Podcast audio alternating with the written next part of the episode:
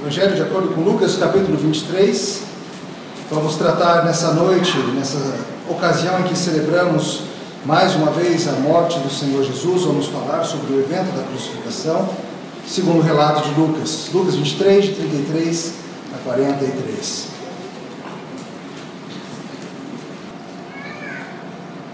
Lucas 23, a partir do verso 40, é, 33 até 43.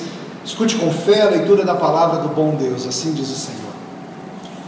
Quando chegaram ao lugar chamado Calvário, ali o crucificaram, bem como aos malfeitores, um à direita, outro à esquerda. Contudo, Jesus dizia: Pai, perdoa-lhes, porque não sabem o que fazem. Então, repartindo as vestes dele, lançaram sortes. O povo estava ali e a tudo observava. Também as autoridades zombavam e diziam: Salvou os outros, a si mesmo se salve, se é de fato o Cristo de Deus, o escolhido. Igualmente os soldados o escarneciam e, aproximando-se, trouxeram-lhe vinagre, dizendo: Se tu és o rei dos judeus, salva-te a ti mesmo. Também sobre ele estava esta epígrafe em letras gregas, romanas e hebraicas: Este é o rei dos judeus. Um dos malfeitores crucificados blasfemava contra ele, dizendo: Não és tu Cristo? Salva-te a ti mesmo, e a nós também. Respondendo-lhe, porém, o outro repreendeu, dizendo: Nem ao menos temes a Deus, estando sob igual sentença.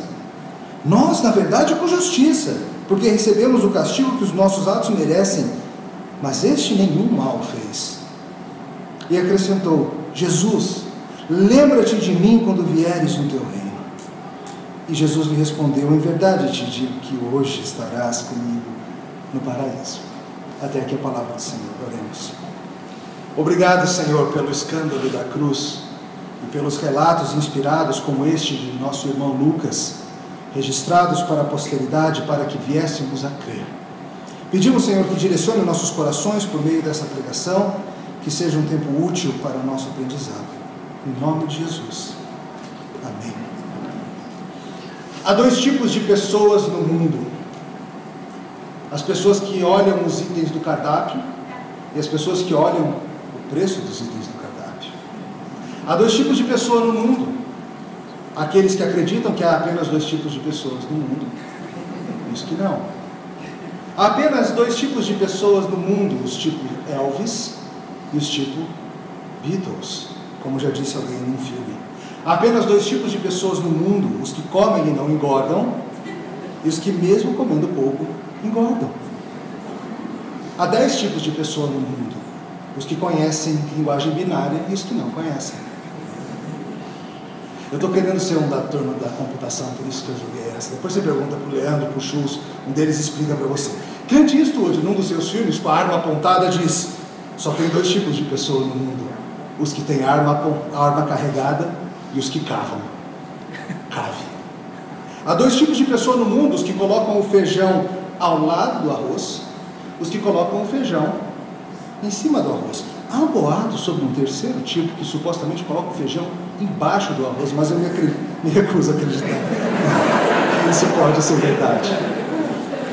É claro, a gente pode seguir assim, brigando com esses dois tipos de pessoas para sempre, em inúmeras formas, e procura por aí que você vai ouvir vários desses ditados, mas em particular, hoje nós analisaremos, por meio do relato da crucificação, dois tipos de pessoas no mundo. E é imperativo que você nessa noite não saia daqui sem entender de fato que tipo de pessoa você é.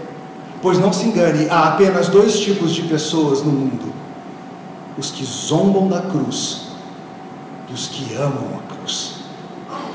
E hoje, vendo o relato da morte de Cristo e vendo o que acontece com aqueles que morrem ao seu lado, nós veremos o que a Bíblia nos diz. E a Bíblia hoje nos ensina que a cruz é a morte do Filho de Deus e ela resulta em salvação a todo aquele que crer. De novo, resumo. A cruz é a morte do próprio Filho de Deus e ela resulta em salvação a todo aquele que crê. Vamos ver isso em duas partes. Primeira coisa para a gente investigar hoje à noite é o seguinte: a crucificação é a morte, ou melhor, é o próprio assassinato do Filho de Deus. Como é que a gente chegou nessa situação? Veja o verso 33. Quando chegaram ao lugar chamado Calvário, ali o crucificaram, bem como os malfeitores, um à direita e outro à esquerda. Peraí, o que está acontecendo nessa história? A gente pulou aqui meio que de paraquedas, já no final do livro de Lucas, e assim como os outros três evangelhos, Lucas relata a vida de Jesus, mas Lucas gasta muito tempo, bastante tempo, falando especialmente da última semana. Da semana que envolve a chegada triunfal a Jerusalém, a traição, a prisão, o julgamento e a crucificação. Nesse ponto aqui do Evangelho de Lucas já aconteceu muita coisa. Muitas pessoas na nossa cidade, talvez seja o seu caso, tem um conhecimento acerca da vida de Jesus que é meio que esporádico, episódico. Você já ouviu um pedacinho de uma história? Você lembra mais ou menos alguma coisa sobre um milagre? Talvez você saiba citar uma palavra ou outra de uma, uma frase famosa de Jesus. Mas talvez o seu conhecimento sobre a vida de Cristo, sobre o que ele fez, falou e o que aconteceu com ele, seja apenas isso. Vislumbres aqui e ali. E eu te convido a investigar a vida e a morte desse homem, porque o mundo se divide entre aqueles que zombam da cruz e aqueles que amam a cruz. Aqui na nossa escola dominical a gente tem tratado exaustivamente da história de Jesus Cristo. Você está convidado a estar com a gente. Mas veja, o nosso texto de hoje já começa no meio da ação. Jesus sendo colocado numa cruz de madeira. O que, aconteceu logo antes disso é importante. Jesus havia sido preso injustamente, lembre-se disso. Jesus não foi preso porque ele era um revolucionário. Jesus não foi preso porque ele estava tentando subverter o governo romano. Jesus não foi preso por nada daquilo que eles falavam. Jesus não era um blasfemo. Jesus não era um traidor do povo. Jesus não era nenhuma daquelas coisas. Mas por causa da sua ação ele havia sido preso. Ele havia passado por um julgamento de Araque. Havia apanhado adoidado havia sido humilhado e levado cuspida de tudo que é gente no caminho. Os judeus poderosos daquela situação queriam matá-lo. Por quê? Porque Jesus era contra todo um sistema que havia sido instaurado, um sistema, não um sistema político, não é essa a situação, mas um sistema de autojustiça que tomava conta do coração dos poderosos daquela nação. O que eu quero dizer com autojustiça? É o seguinte: é a ideia que era tão comum naqueles tempos e é extremamente comum hoje, de que nós somos capazes de, por meio de nossas boas ações, evitando sermos presos, pagando nossos impostos, sendo bons vizinhos, fazendo um monte de coisa boa, nós somos capazes de viver vidas agradáveis a Deus. Que de alguma forma nós somos capazes de, com nossos próprios esforços, produzirmos justiça, de maneira que Deus nos reconheça de que Deus nos ame, de que Deus olhe para a gente e fale: você realmente é merecedor. Os judeus viviam dessa forma. Muitos deles achavam que, pelo mero fato de serem etnicamente judeus, eram salvos. Outros achavam que, juntando isso ao fato de que guardavam o sábado, de que seguiam as leis de dieta, que faziam isso, que faziam aquilo, que eles eram agradáveis a Deus. Mas quando Jesus Cristo vem e começa a andar por aí, falar, ensinar e apurar e fazer um monte de coisa, ele faz coisas que parecem subverter a forma de pensar desse mundo. Primeiro de tudo, ele se associava com todo tipo de gente de má reputação, ao mesmo tempo em que ele criticava os próprios líderes religiosos que deveriam ser o exemplo da nação.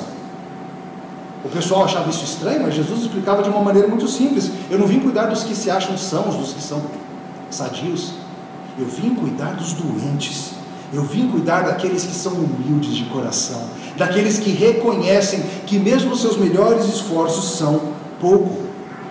E Jesus provou quem ele era poderosamente com seus milagres, com suas palavras de autoridade, e sua vida toda serviu para demonstrar que ele era o Filho de Deus, o Messias prometido.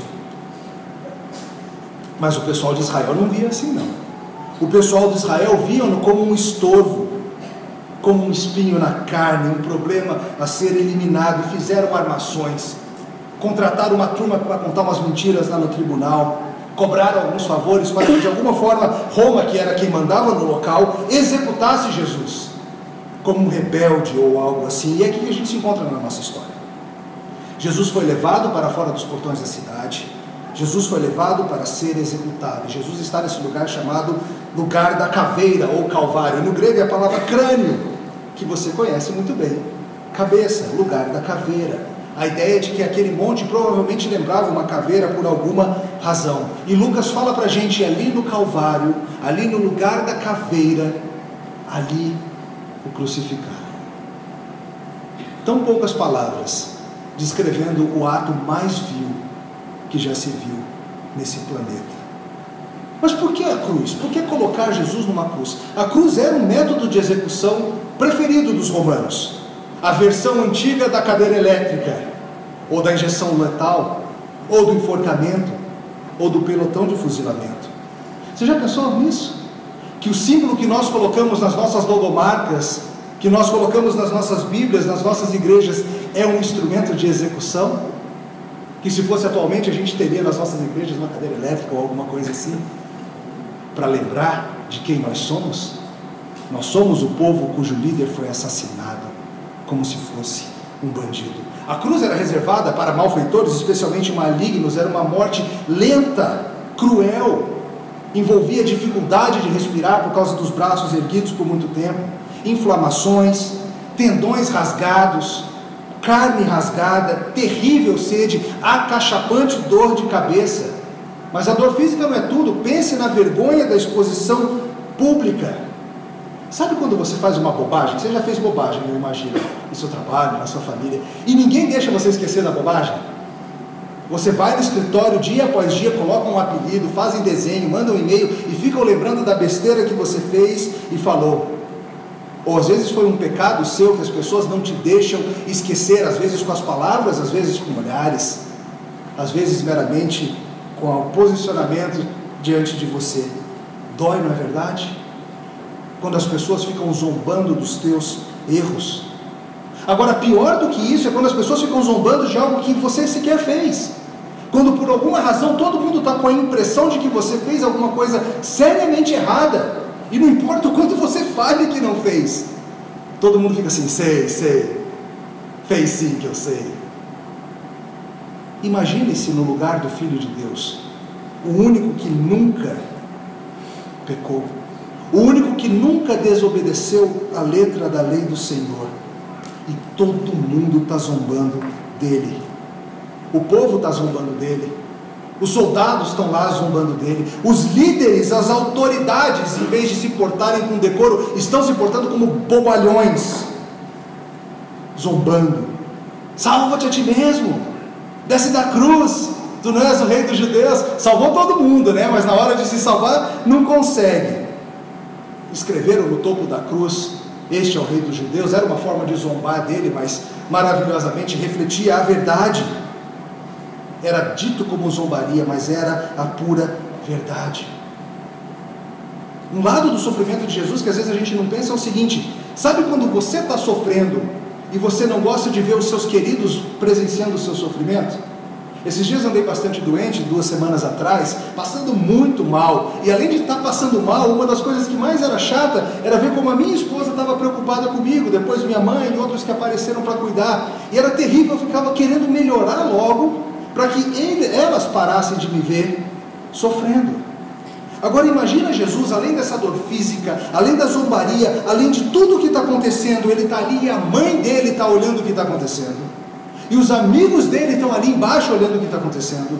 E os discípulos estão escondidos por aí, talvez um ou outro apareça aqui e ali, mas eles estão vendo Jesus com os braços erguidos, escorrendo sangue, nu, sem conseguir respirar direito. Imagine você olhando sua própria mãe e você sangrando adoidado e você tentando puxar o ar com força e não vem. Mas mesmo a morte física, mesmo a vergonha, mesmo tudo isso, é pouco em comparação com o sofrimento da punição do pecado que estava acontecendo ali naquele lugar. A dor espiritual causada pela mão pesada e justa do Pai. Por que, que Jesus está morrendo na cruz? Humanamente falando, pelo ódio que seus adversários tinham dele. Porque a turma conseguiu um plano para botar Jesus na cruz, o desejo de ver esse homem morto, mas divinamente, porque esse era o caminho do Messias. O plano divino, queridos, a Bíblia nos fala de começo ao fim, era justamente esse: que o Cordeiro de Deus morresse em prol do seu povo No Antigo Testamento nós vemos diversas ocasiões mostrando para isso. Os profetas falavam sobre isso. Os sacrifícios lá da lei mosaica feitos no templo falavam sobre isso. Hoje nós lemos no nosso culto trechos de Isaías, e mais especificamente capítulos 52 e 53, que falavam justamente sobre o que aconteceria, sobre por que é que o servo de Deus, o servo sofredor, o justo, como o texto descreve, por que ele precisaria sofrer. E profeticamente Isaías já havia falado o seu aspecto desfigurado, como de nenhum outro, um homem de dores, que sabe o que é padecer sendo oprimido, sendo humilhado, mas sem abrir a boca, sendo traspassado por nossas transgressões. E há outros trechos proféticos que descrevem o que aconteceria. Salmo 22 fala, por exemplo, desse acontecimento de que os soldados lançariam sorte sobre as roupas dele. Ele está lá morrendo e o pessoal está sorteando quem que vai ficar com a roupa dele. E a pergunta legítima que surge, que eles estão fazendo, e que até um dos ladrões está fazendo, é: por que ele nos salva? Por que, que esse homem não faz nada a respeito? Veja que parece ser uma objeção legítima à suposta divindade de Jesus Cristo. Se ele é mesmo esse filho de Deus que ele fica falando, por que, que ele não se salva? Se ele é, como ele afirma, o poderoso Criador do universo, ele certamente tem poder para descer de uma mera cruz e se livrar de meros pregos, meros cravos nos seus braços, certo? Ele não teria poder para virar aqueles soldados do avesso? Para desagregar as moléculas dos fariseus? Ele tem poder para isso. Mas a prova maior da sua divindade ainda estava por vir. Não era ele descer da cruz. É o que vai acontecer no domingo que faz a vindicação de tudo que ele é. Porque o que está acontecendo nessa cruz é a morte do Filho de Deus e ela não acontece por acaso, ela não acontece por desígnio humano, ela acontece acima de tudo por causa do plano eterno de que o Filho encarnado, servo sofredor, morreria pelo povo de Deus. O plano era esse: que ele levasse sobre si o preço de nossas iniquidades. Isaías e os outros profetas não falavam apenas sobre como isso iria acontecer, eles falavam da razão.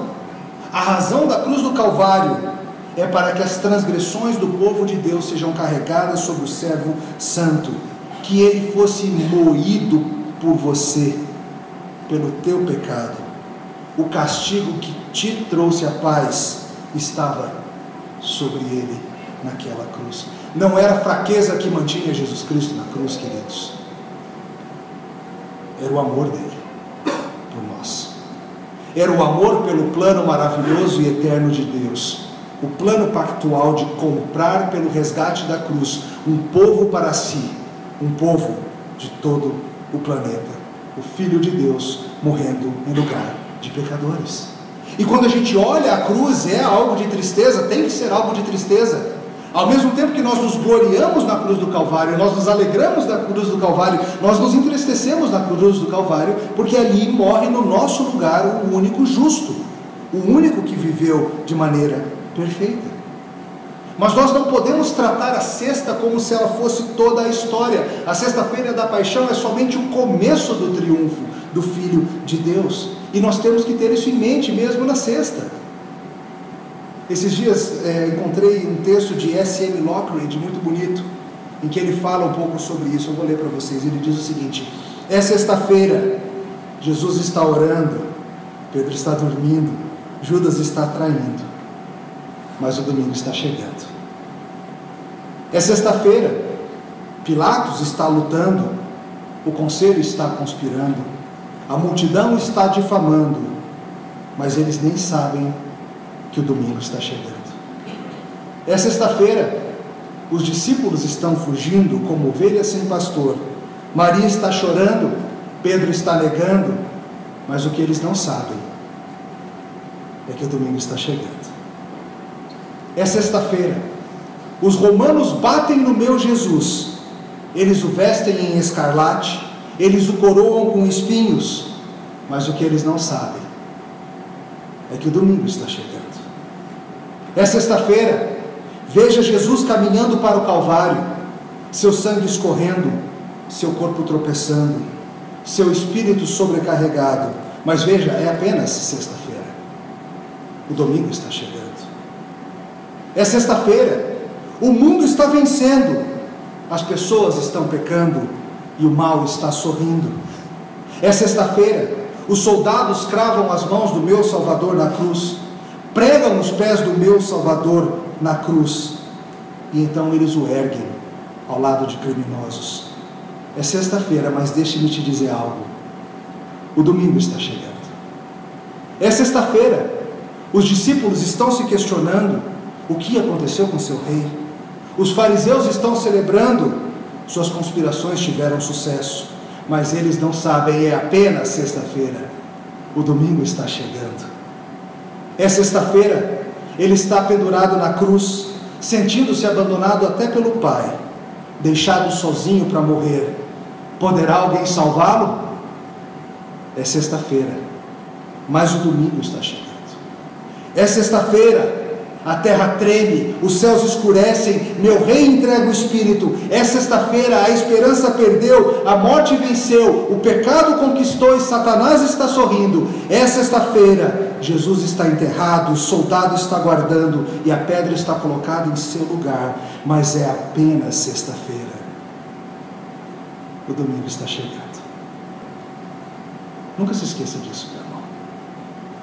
Ao olhar para a cruz do Calvário, Seja assim tomado do horror do que acontece em teu lugar, mas não se esqueça que esse era o plano.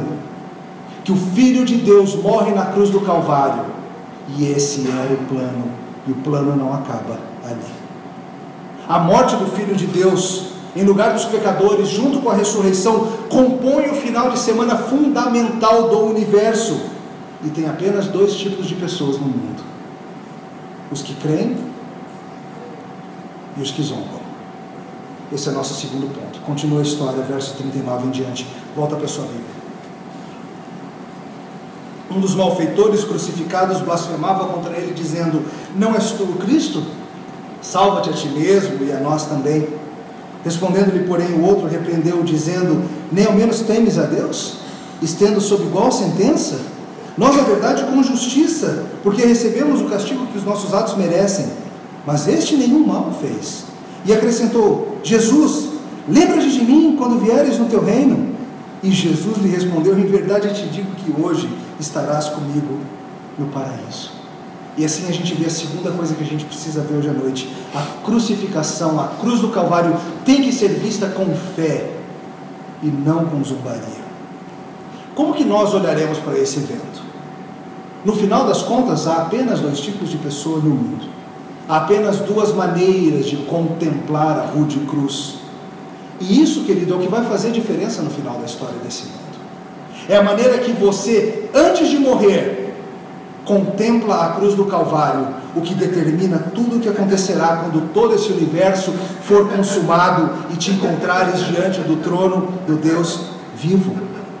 O que você aprende da cruz? Esses dois vilões, queridos, eles retratam muito bem os dois pontos de vista básicos desse mundo. Quem eram eles? A gente não sabe praticamente nada sobre esses dois homens. Que crime cometeram?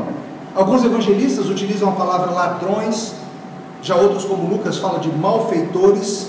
Somente Lucas dá detalhes dessa conversa que aqui acontece entre eles.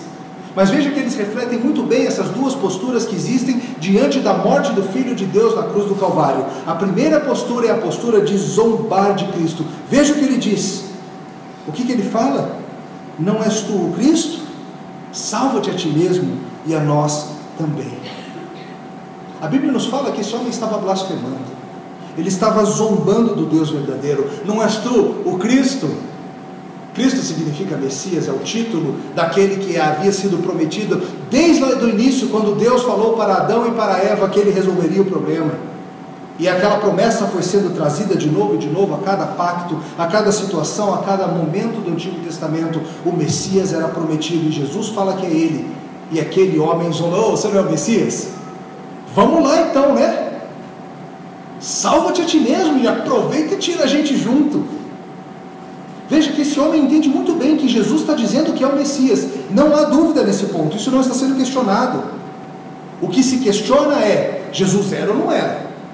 Que Jesus dizia ser o Messias, não há dúvida. E para esse homem que está morrendo numa cruz que nem é de Jesus do lado dele, não é suficiente estar sofrendo. Ele precisa, ao mesmo tempo que avança para a ruína, zombar de Jesus. Você não é o Cristo? Então, salva a gente. Vamos lá. Queridos, esse é o caminho da zombaria. Mas note que zombaria se mostra de formas diversas. Ela pode se mostrar dessa forma, com palavras ferinas, escarnecedoras, publicamente zombando de Jesus. Tem pessoas que fazem isso. Mas zombaria pode se mostrar de maneiras mais perigosas, menos óbvias, muito mais sutis. Zombaria pode se mostrar, por exemplo, quando a gente diz que acredita que a cruz é o que nos salva, mas que a gente precisa adicionar umas outras coisinhas. Ah, tá, o que Jesus fez é importante, mas eu preciso fazer uma peregrinação, eu preciso adicionar as minhas rezas, eu preciso incluir as minhas frequências a isso, meus rituais, meus não sei o quê, e você quer adicionar coisas à cruz do Calvário. Quem faz isso está zombando de Cristo.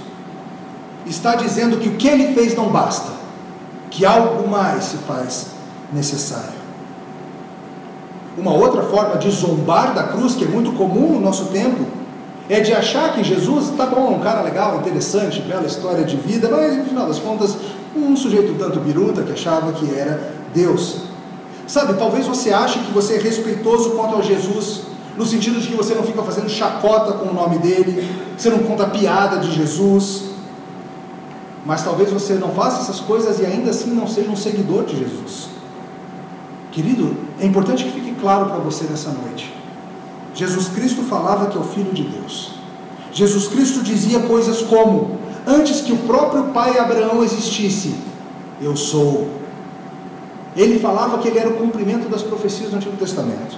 Ele falava que ele era o sol da justiça de Malaquias, o servo sofredor de Isaías, o noivo, o cordeiro, o templo. Ele falava que ele era o próprio Filho de Deus com poder para perdoar pecados. Você acredita nisso? Você acredita nisso? Se você meramente diz que respeita Jesus como um líder, como um pensador, como um exemplo de vida, você está no final das contas dizendo o seguinte: ai que bonitinho ele, né? Cara tão legal, achava que era filho de Deus, mas era um cara legal. Isso é zombado, Senhor. Qualquer postura que não envolva se dobrar perante Jesus Cristo é zombar da rude cruz. Se você não se dobra perante Jesus Cristo como Filho de Deus e Messias prometido, você está zombando da cruz. Não existe neutralidade a respeito de Jesus. Isso tem que ficar claro para você. Não existe neutralidade. Ele disse isso claramente. Quem não é por mim é contra mim. Não tem essa conversa de neutralidade. Se você não está com ele, você está zombando da cruz dele, tanto quanto esse malfeitor morrendo ao seu lado. O mundo se divide em dois tipos de pessoas: que zombam da cruz e os que amam a cruz. E a gente tem nesse texto um exemplo desse outro tipo. O outro ladrão, o outro malfeitor. Olha de novo o que ele fala. Respondendo no verso 40, porém o outro repreendeu, dizendo: Nem ao mesmo temes a Deus, estando sob igual sentença?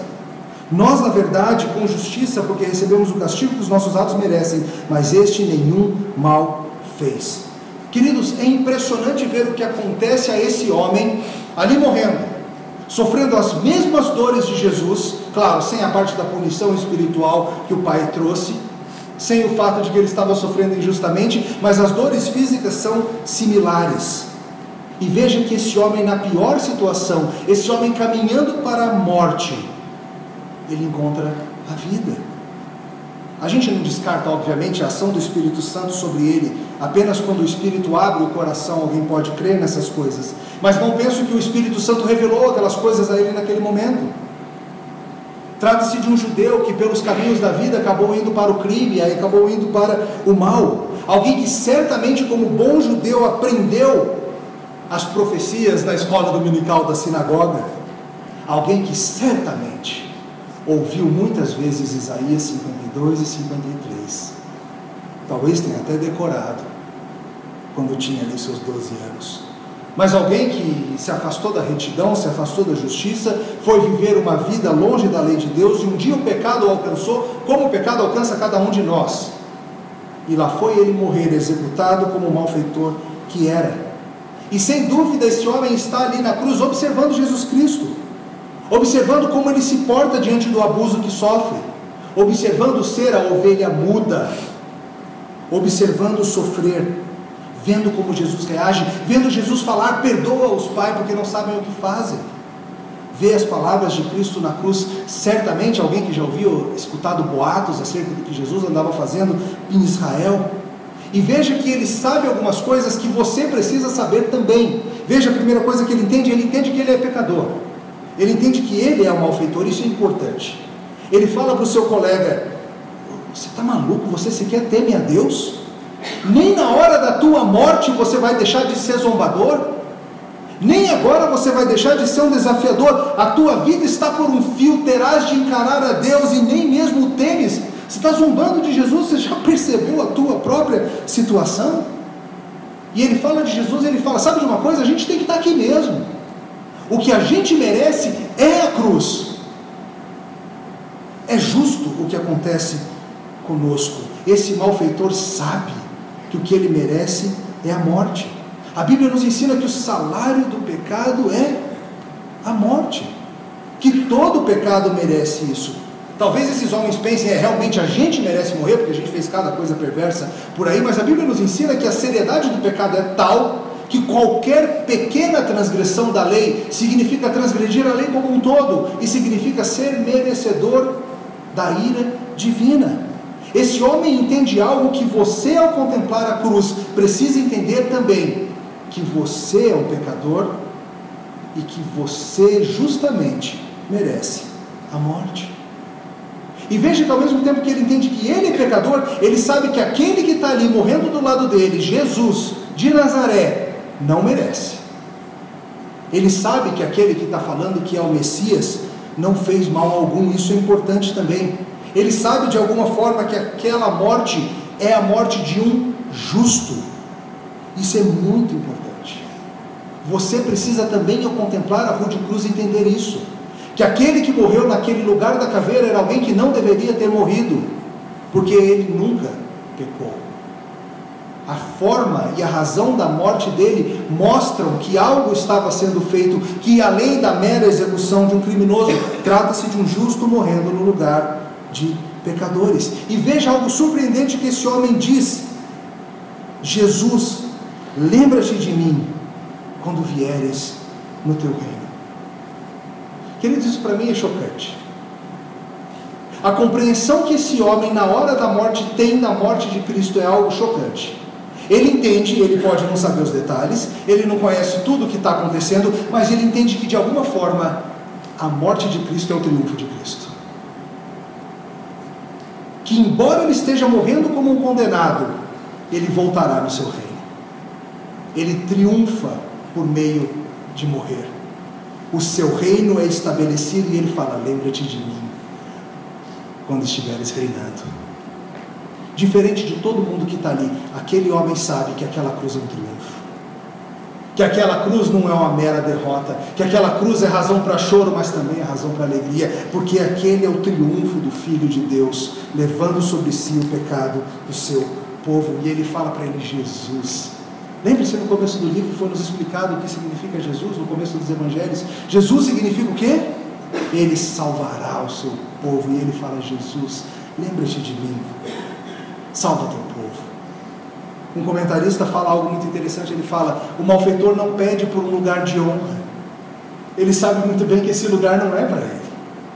Mas ele se lança completamente sobre a graça do Salvador, pedindo apenas para ser lembrado Aqueles soldados levaram vestes da cruz, quando poderiam ter levado muito mais.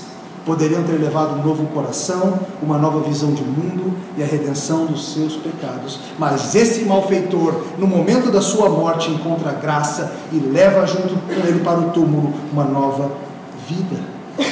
E veja a resposta de Jesus para ele: Em verdade eu te digo que hoje estarás comigo no paraíso. Jesus reconhece a fé que foi pela graça colocada no coração daquele homem. E Jesus promete para ele que ele terá salvação. Só tem dois tipos de pessoa nesse mundo: aqueles que zombam da cruz e aqueles que reconhecem a cruz como triunfo do Filho de Deus e amam, e se reconhecem como pecadores e pedem, Senhor Jesus, lembra-te de mim. Veja, simplesmente confessar a Cristo no seu coração, crer em sua justiça, agarrar-se ao Salvador, isso basta para herdar a vida eterna. O malfeitor não teve tempo de ter uma vida longa de santificação. Sua santificação foi imediata ao chegar no paraíso.